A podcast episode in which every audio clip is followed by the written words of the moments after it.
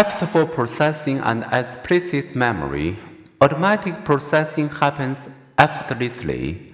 When you see words in your native language, perhaps on the side of a delivery truck, you can't help but read them and register their meaning. Learning to read wasn't automatic. You may recall working hard to pick out letters and connect them to certain sounds, but with experience and practice, your reading becomes automatic. Imagine how learning to read reversed sentences like these. At first, this requires effort, but after enough practice, you would also perform this task much more automatically. We develop many skills in this way driving, texting, and speaking a new language. Sensory memory. How does sensory memory work? Sensory memory feeds our active working memory, recording momentary image of things or echoes of sounds. How much of this page could you sense and recall with less exposure than a lightning flash? In one experiment, people viewed three rows of three letters each for only one twentieth of a second.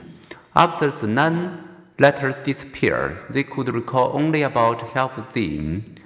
Was it because they had insufficient time to glimpse them? No. George Sperling cleverly demonstrated that people actually could see and recall all the letters, but only momentarily. Rather than ask them to recall all nine letters at once, his son did a high, medium, or low tone immediately after flashing the nine letters. This tone directed participants to report only the letters of the top, middle, or bottom now, respectively. Now they rarely miss a letter, showing that all nine letters were momentarily available for recall.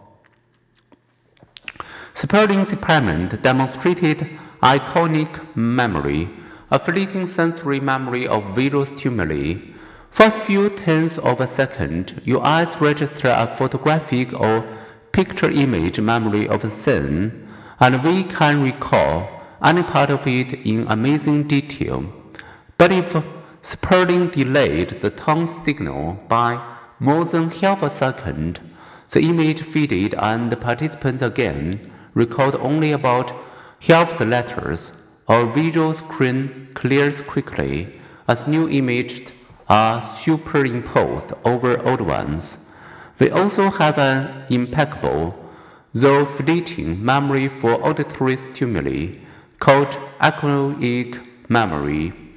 Picture yourself in conversation as your attention veers to your smartphone screen, if your mildly irked companion tests you by asking, What did I just see? you can recover the last few words from your mind's echo chamber. Auditory echoes tend to linger for three or four seconds.